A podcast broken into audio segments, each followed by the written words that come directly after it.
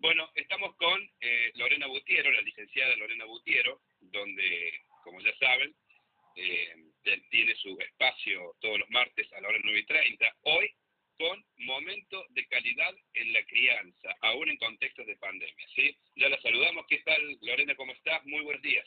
Buenos días, Luis. Buenos días a toda la audiencia. Eh, bueno, muchas gracias por recibirme nuevamente. ¿Cómo están todos? Bien, bien, bien. ¿Pasó el susto? Pasó el susto, pasó todo, pasó una mezcla de, de, todo.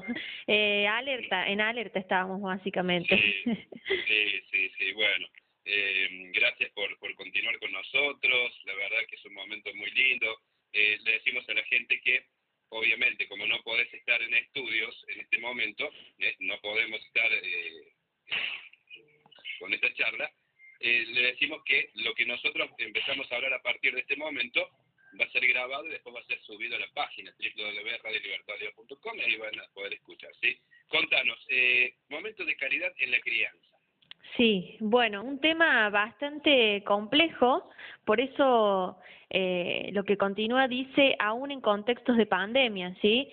Este, pensaba, digo, cómo hablar ahora a la audiencia, qué transmitir, qué poder eh, llevar, este, desde desde la profesión, este, particularmente, pero pero aún estando eh, viviendo, sí, en carne propia lo que están viviendo eh, la mayoría de los ciudadanos, ¿no es cierto?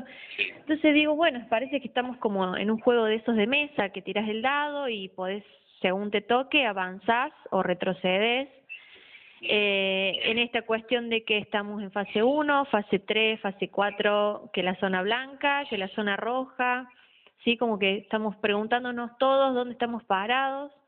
Eh, se volvió a, a despertar esta incertidumbre, la confusión, el misterio este que había allá por marzo, este y, y bueno, toda una cuestión también de, de quién es la responsabilidad, eh, ¿no? Si es de la si es de los ciudadanos, si es de los los eh, gobernantes, si es hacia dónde va esto, ¿no es cierto? Siempre aparecen estas preguntas y ¿por qué lo menciono? Porque no tiene no es un dato menor en las urgencias de la vida adulta, ¿sí? Sí.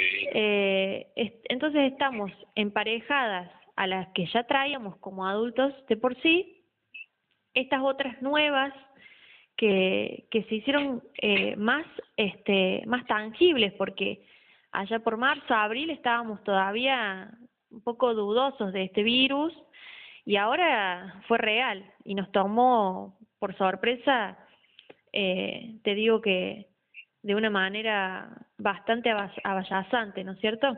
Sí. Entonces, preguntaba yo, este, ¿cómo pudimos hacer las personas adultas para pasar y cómo estamos pudiendo pasar este momento, ¿no es cierto?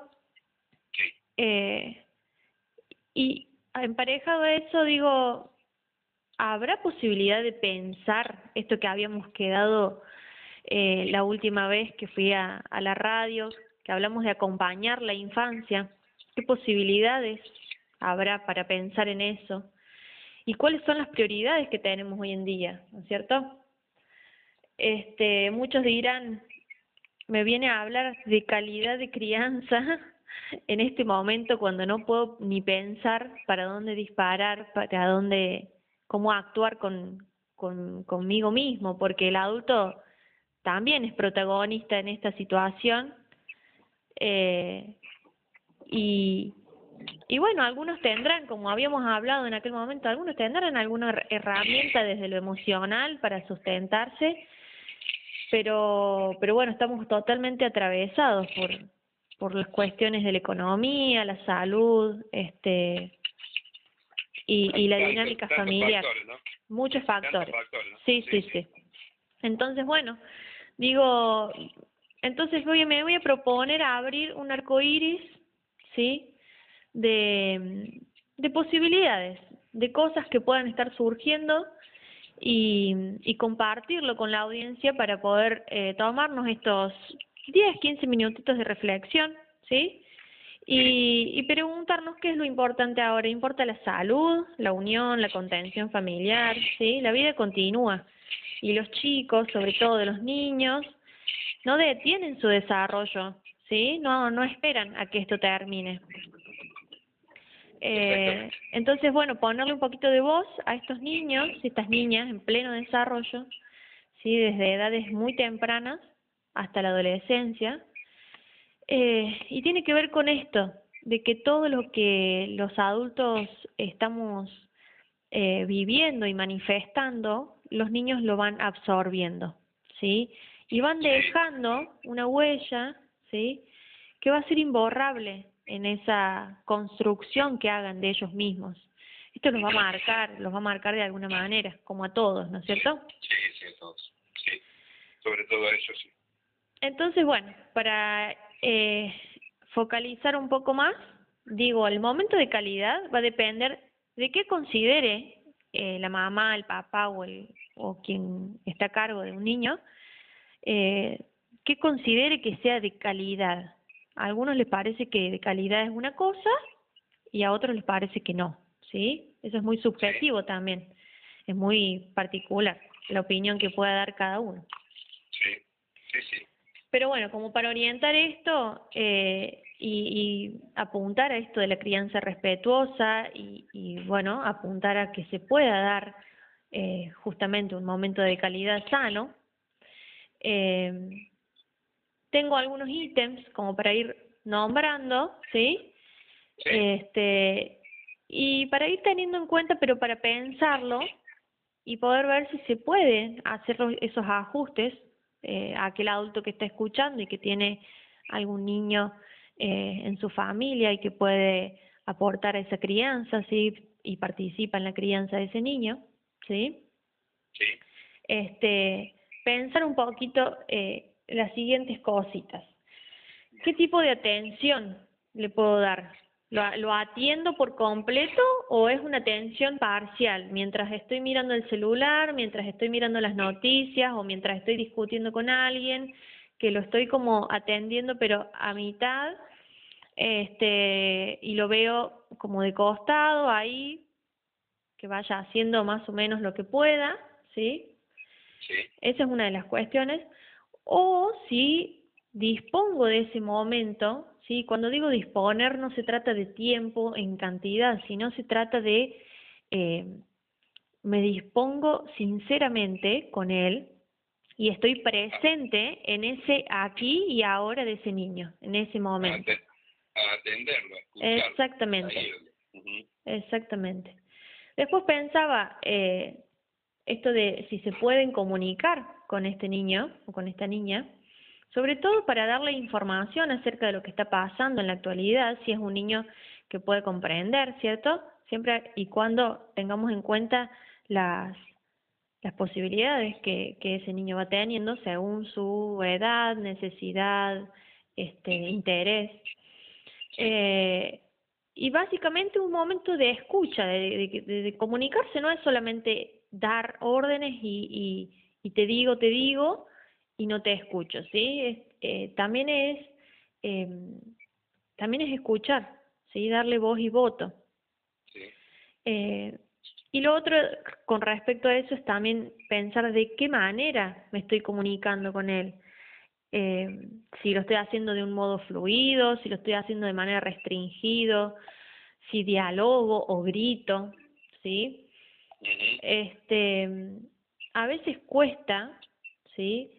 Eh, y, y se le cuenta por demás a los niños de los problemas de los adultos. Sí. Por ahí este, hay conversaciones que estarían buenas, que las tenga mamá y papá en privado o, o mamá y, y quien sea con quien tengan que dialogar. Este, porque esa es, es una información para Claro, es un, muy importante porque no, no, no tiene que estar absorbiendo la problemática eh, que estamos viviendo, ¿no? Exactamente. Saber sí. de qué se está tratando, pero sí. no estar consumidos, ¿sí? Por esto, ¿sí? Porque el, ellos tienen que continuar en su desarrollo. Eso es lo ideal, ¿sí? Este, sostener los límites y la organización, ¿sí? Hay que preguntarse, ¿estoy, estoy apto yo como adulto para, para sostenerlo, para seguir organizando su rutina, para no cambiarle sus hábitos? Eh, ¿Puedo? ¿Dispongo? ¿Sí? Este, ¿Le puedo ofrecer un espacio para moverse en libertad? Esto de poder explorar, de poder jugar, interactuar con los objetos. Por ahí uno piensa que el momento de calidad en la crianza es estar con el niño físicamente eh, y, y no, tiene que ver con esto de cómo le ofrezco yo el espacio, la atención, la comunicación a, a disposición de su de su crianza justamente, de su desarrollo. Sí. sí. Eh, y bueno, es parte de poder eh, acompañarlos desde la autonomía, desde que ellos puedan generar la autonomía, ¿no es cierto? Sí, sí, sí. Este, y bueno, emparejado a eso, la seguridad, ¿sí? Si, si yo puedo estar eh, no físicamente en el mismo espacio de, bueno, ahora estamos todos en casa, pero a lo mejor el niño está jugando en el patio, le sucede algo, el niño está convencido de que yo voy a estar eh, firme para y le voy a dar seguridad por si le pasa algo, por si me quiere mostrar algo lindo o por si le sucede algo feo, ¿sí? Este, esa seguridad de que, de que, de que va a venir a mamá y papá y mamá y papá va a dejar el celular de lado y le va, lo va a atender y le va a prestar atención y lo va a poder contener, ¿sí? Eh, y eso tiene que ver con validar o poder revalidar las acciones o las emociones del niño. Validar significa darle valor, ¿no es cierto? Qué bueno eso que hiciste, me gustó y bueno, si no lo pudo hacer, bueno, la próxima te va a salir. Este, son cosas que, que también eh, se van a empezar a ver más aún ahora que están retomando las clases de nuevo.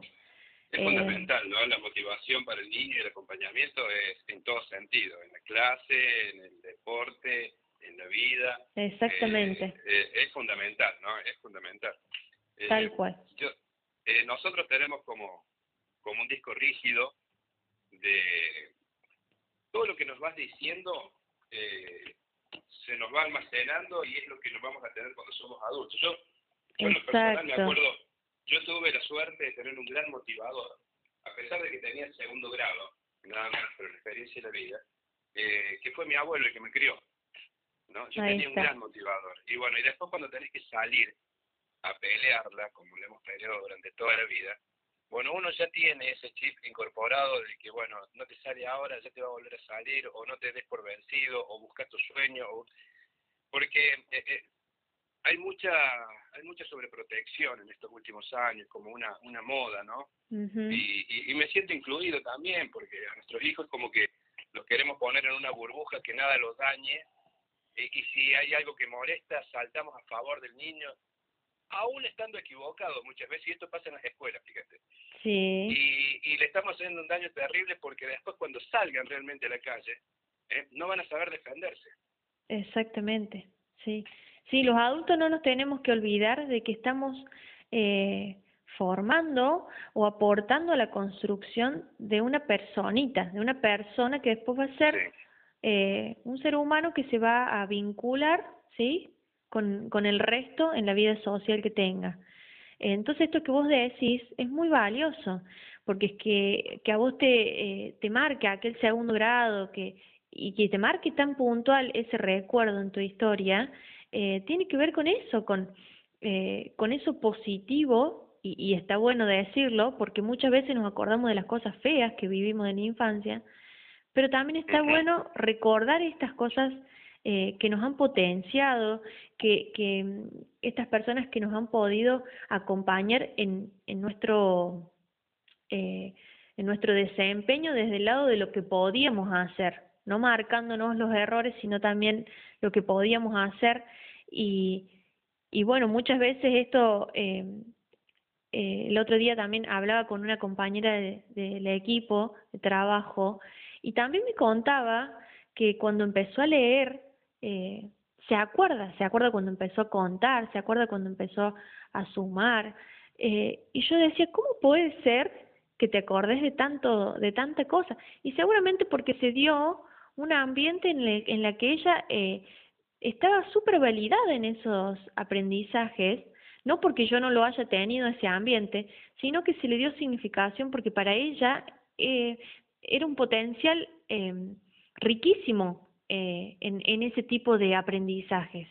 Entonces, al validárselo, quedó en su huella, quedó en su memoria, en su memoria, eh, y, y lo, la marcó en la historia. Y hoy bueno hoy en día es psicopedagoga no no no es un dato menor no es cierto este y, y bueno yo creo que también tiene que ver con con esas con esos caminitos que van quedando a nivel de lo neurológico del cerebro pero también a nivel del corazón sí son viste que recordar significa volver a pasar por el corazón y tiene que ver mucho con esta calidad en la crianza que los chicos puedan tener estas herramientas eh, como vos decís, de poder salir a la calle después y afrontar el mundo, eh, no desde la frustración, sino desde, desde, el, desde la experiencia, desde experimentar y explorar las cosas, es fabuloso.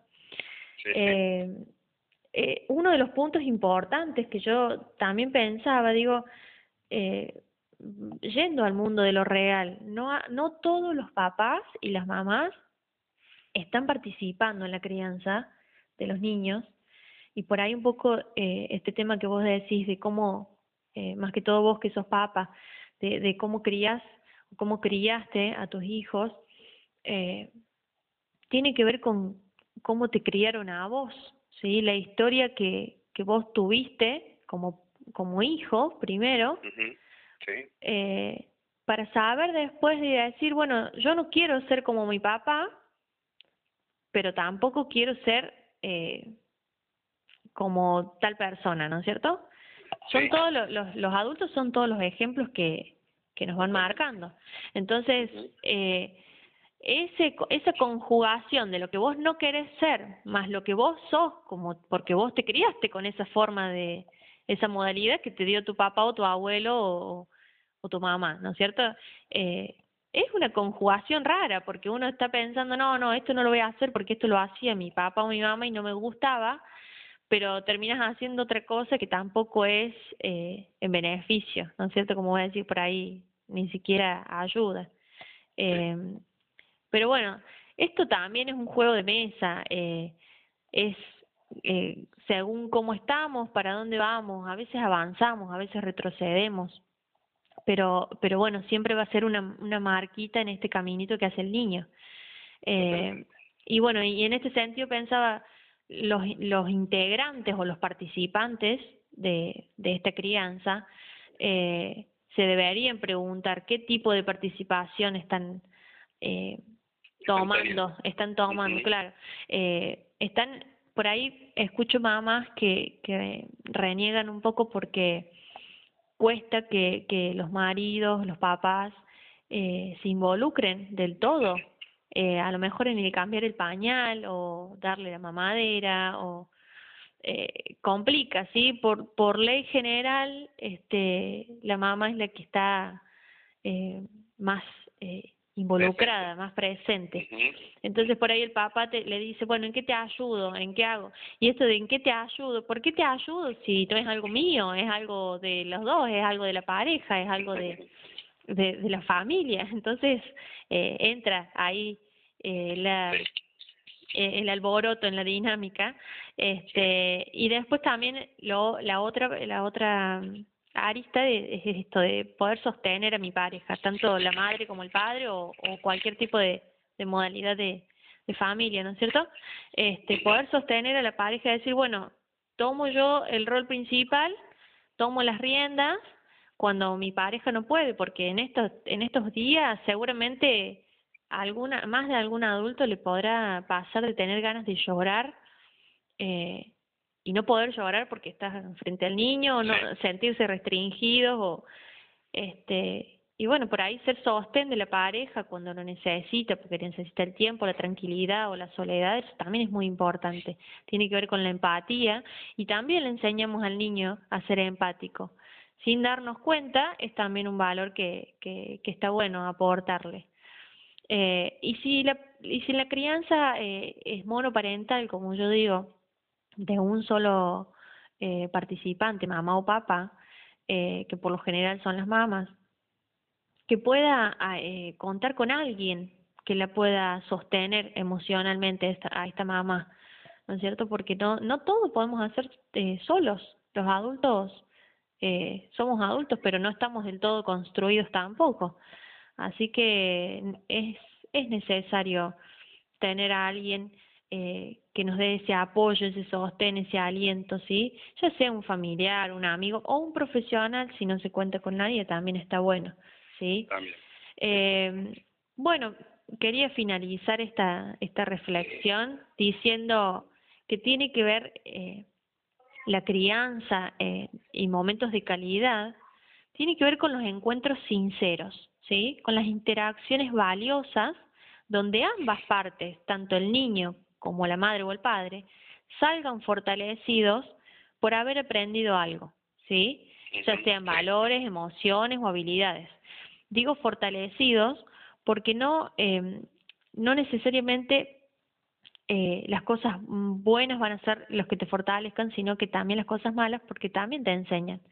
Es como vos decís de, de poder salir al mundo después y, y, y, aprender que, bueno, que te podés chocar contra la pared y, no pasa nada y está todo bien. Eh, todas estas cuestiones tienen que ver con ese vínculo, ¿sí? Que nos permite abrirnos al mundo, como lo decimos, eh, y ser sujetos de acción y de derechos, ¿sí? Saber, este, un poco tener esas herramientas para manejarnos.